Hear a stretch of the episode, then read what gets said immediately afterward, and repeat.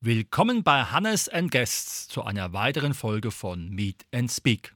Unser heutiger Gast, Dr. Anne Karl, mit dem Thema Zahn und Organ. Herzlich willkommen. Hallo, ich freue mich bei dir zu sein. Anne, wann war für dich klar, dass Zähne und Organe irgendwie zusammenkommen müssen, dass es da ein Zusammenspiel gibt?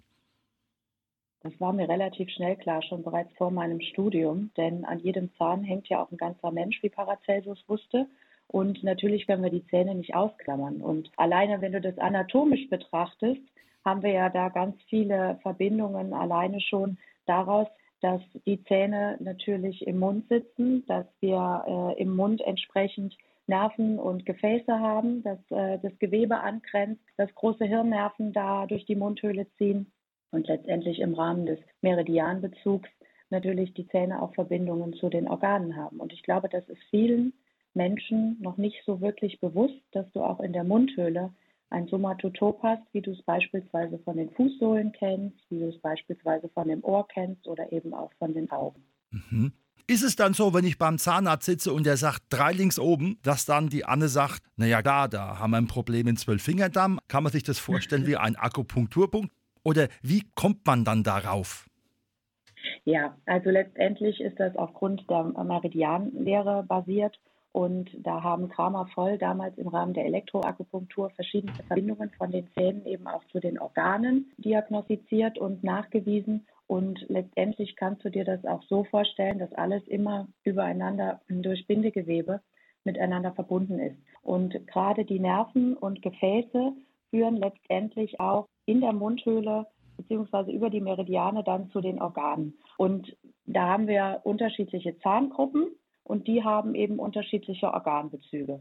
Und das Interessante ist eben, dass in der Mundhöhle darüber hinaus, wie gesagt, die Hirnnerven noch vorbeilaufen. Das heißt, wir haben eine Verbindung zum Hirn, wir haben aber auch eine Verbindung zum sogenannten autonomen Nervensystem und eben in die Peripherie. Daher kannst du natürlich immer schön schauen, wie sieht die Mundgesundheit aus? Dann kannst du letztendlich auch auf die Gesundheit schließen, denn alles gehört insofern zusammen, dass alle Schleimhäute im Körper auch maßgeblich von dieser großen Darmschleimhaut beeinflusst werden.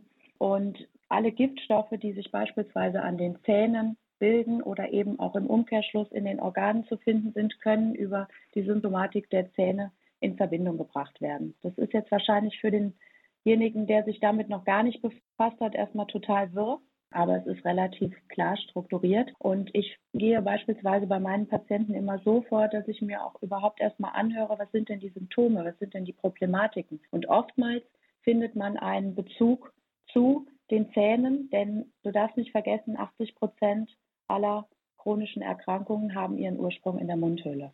Das ist natürlich eine sehr beeindruckende Zahl. Wie muss man sich das dann von der Diagnose vorstellen? Bei einer Akupunktur ist es klar, da kommt dann eine Nadel rein. Aber kann man was am Zahn machen, damit es dann ein im Magen besser geht? Oder muss man dann doch wieder erst über den Magen gehen und dann den Zahn vielleicht wieder entspannter im Mundbereich zu haben. Mhm. Die Frage ist halt immer, was sind die Beschwerden? Und wenn du dir dann dazugehörig den Zahn auch anschaust, der in diesen ganzen Regel- und Funktionskreis gehört, kann es zum Beispiel sein, wenn du da einen wurzelbehandelten Zahn hast, der infiziert ist, der eine chronisch stille Entzündung hat, die du als Schmerz gar nicht wahrnimmst, dann sendet der ja trotzdem seine Giftstoffe und seine Nervenimpulse weiter im Rahmen dieses Funktionskreises. Und das läuft automatisch dann auch letztendlich beispielsweise auf den Bezug Magen dann hinaus. Es kann aber auch genau andersrum sein, dass du einen oder gehen wir vielleicht nochmal einen Schritt zurück. Du musst dir dieses Meridian so Netz so vorstellen, dass es ein Straßennetz ist, an dem unterschiedliche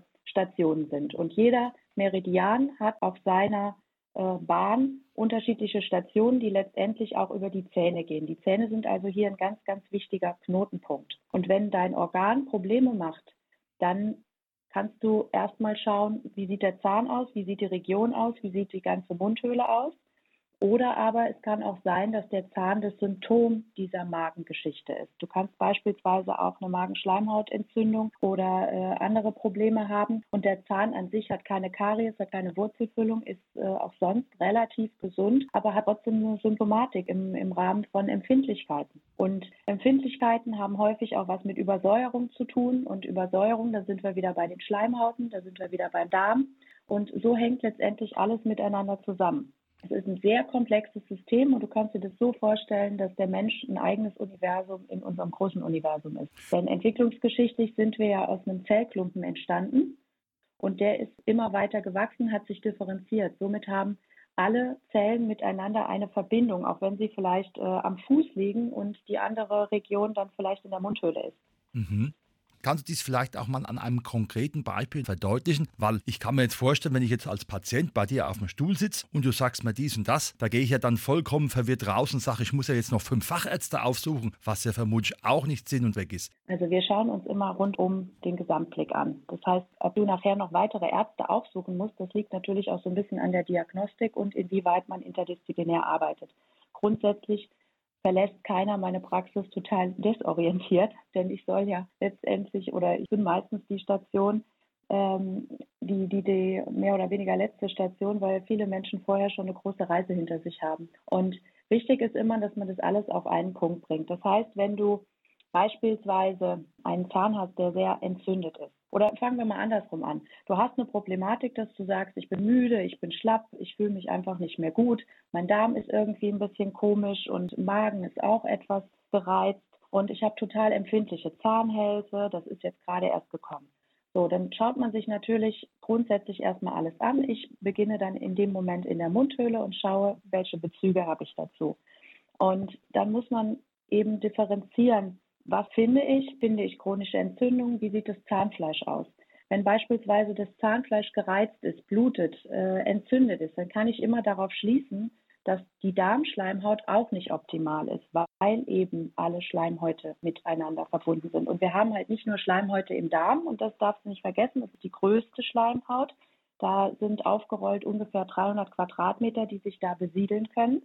Und diese Giftstoffe, die sich bilden, die gehen natürlich auch weiter in das Blut und in die Lymphe und verteilen sich wiederum im Körper.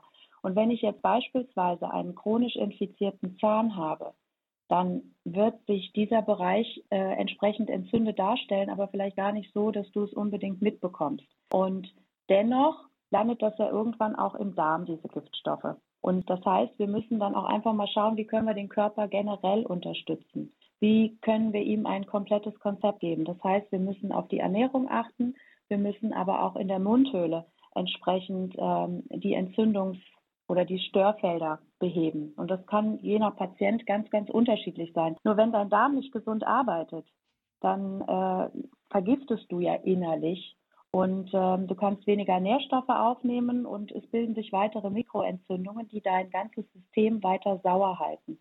Und diese Übersäuerung erzeugt halt wieder chronische Entzündungen. Und so siehst du diesen ganzen Kreislauf.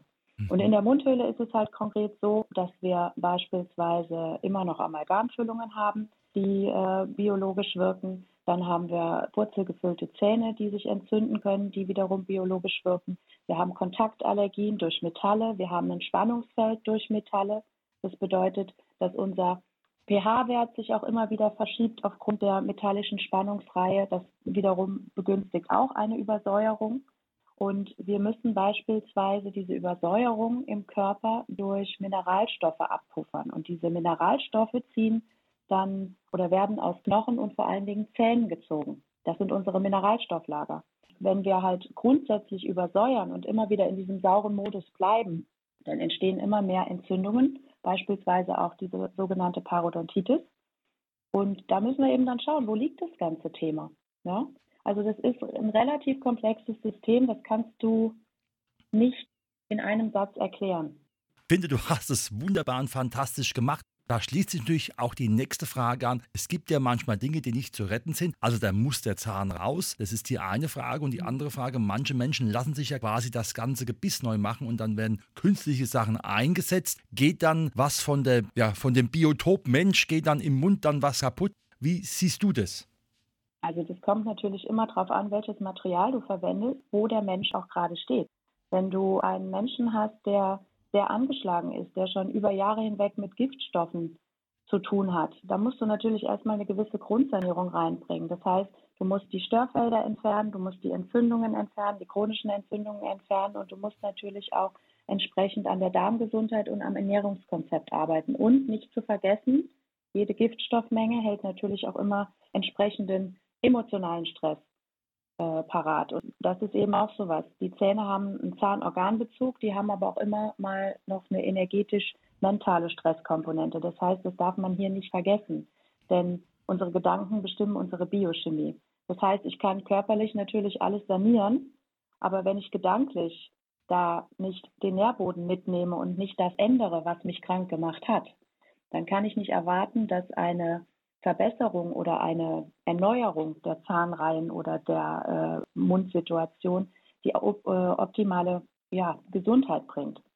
Wir müssen immer an alles denken, denn auch Gedanken können uns sauer machen. Mhm. Und wenn wir jetzt beispielsweise dann wirklich eine Situation äh, restaurieren wollen oder sanieren wollen, dann müssen wir schauen, welches Material ist für den Patienten jetzt wichtig. Und jemand ähm, oder andersrum gesagt, man sollte die Materialien austesten um zu wissen, ob das Körpersystem der, das äh, Individuum überhaupt diese Materialien verträgt. Und gerade bei Implantaten oder eben auch Kronen wäre es sinnvoll, dass man auf ein biologisch sehr verträgliches Material wie Keramik geht. Also beispielsweise, äh, ich habe ja eben schon die Amalgamfüllung angebracht. Das ist natürlich ein No-Go. Das ist ein Sondermüll. Es gibt aber immer noch Zahnärzte, die Amalgam verbauen, sage ich jetzt mal, weil es nicht verboten ist. Und dennoch müssen wir es in der Arztpraxis als Sondermüll von einer speziellen Transportfirma entfernen lassen. Mhm. Ja, das kann nicht sein, dass das immer noch in unseren Zeiten im Mund verbaut wird, weil es einfach viel zu hohe biologische Wirksamkeit hat und entsprechend den Patienten vergiftet. Mhm. Und wie sieht es dann mit Kunststoff aus? Ich weiß selber, ich habe Kunststoff drin. Bin ich jetzt auch dann schon Sondermüll oder ist da das verträglicher Standard? Oder, oder anders gefragt nochmal, wie weiß man dann, welcher Kunststoff welche Wirkung hat?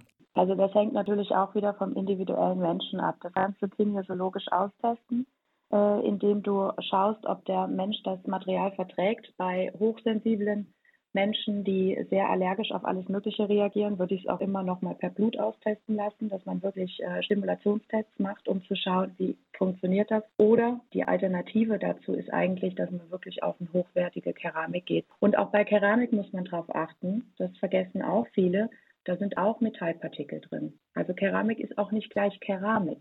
Das heißt, da gibt es auch Qualitätsunterschiede und es gibt äh, Mischunterschiede, auch je nachdem, welche Farben man hat. Also da kannst du immer auch nochmal weiter gucken. Ne? Keramik heißt nicht automatisch, dass es äh, für jeden super ist. Es gibt Menschen, deren System sehr sensibel reagiert, die merken sogar diese Keramikpartikel in oder Metallpartikel in den Keramiken. Aber grundsätzlich, wie gesagt, haben wir genug Möglichkeiten und wichtig ist immer, dass man die sogenannte Schichttechnik verwendet, dass das Material auch wirklich durchgehärtet wird, weil sonst kann es auch schon mal zu Spannungen kommen, zu Empfindlichkeiten kommen oder auch zu Irritationen. Und oftmals ist es so, dass du so unspezifische Symptome hast, dass du die gar nicht unbedingt dann auch mit der Mundhöhle in Verbindung bringst. Ja, Kopfschmerzen, Verspannungen, Müdigkeit, das sind alles so Komponenten, die passen so auf jegliche Krankheiten. Man merkt einfach, irgendwie fühle ich mich nicht richtig fit, aber ich weiß gerade nicht, was los ist. Und dann rennst du von Arzt zu Arzt und keiner findet was. Aber die wenigsten denken dann eben auch an die Mundhöhle. Mhm. Super. Wenn jetzt jemand sagt, wow, da sind doch wieder fantastische neue Einblicke gekommen von der Dr. Anne Karl, die auch meinen Horizont erweitert haben. Wie und wo kann man dich finden? Du kannst mich über meine Webseite finden, www.dr-anne-karl.de. Da sind auch schon viele ja, Informationen und kleine Artikel zu verschiedenen Themen. Da findest du auch alle meine Podcasts, die du dir anhören kannst. Ansonsten habe ich eine Podcast-Reihe, die du bei allen Plattformen dir runterladen kannst. Sehr informativ, zeigt auch nochmal so ein bisschen die Zähne als Knotenpunkt von Körper, Geist und Seele und zeigen eben auch die Verbindungen.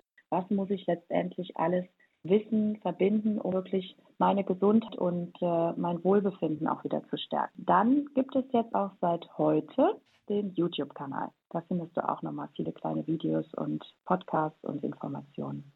Wunderbar. Anne, ich bin so froh, dass ich dich heute im Interview hatte. Das ist so erhellend und so fantastisch und natürlich, dass man dich auch auf den Social-Media-Kanälen weiter hören kann und sich informieren kann. Liebe Anne, herzlichen Dank für dieses wunderbare Gespräch zum Thema Zahn und Organ. Mach weiter so, du bist ein wertvoller Mensch für unsere Gesellschaft und ich danke dir ganz herzlich. Ja, vielen lieben Dank. Ich freue mich. Schön. Mach's gut.